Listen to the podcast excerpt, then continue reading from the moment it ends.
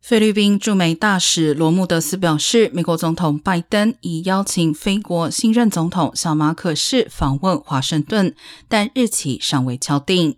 拜登是小马可士上任后首位正式邀请他前往访问的外国元首。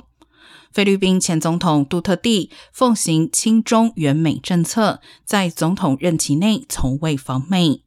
而美国上诉法院于二零一二年判定小马可士和前第一夫人伊美黛藐视法庭，因此小马可士就任非国总统前，没有一国元首外交豁免权的情况下，如果踏上美国国土，可能被捕。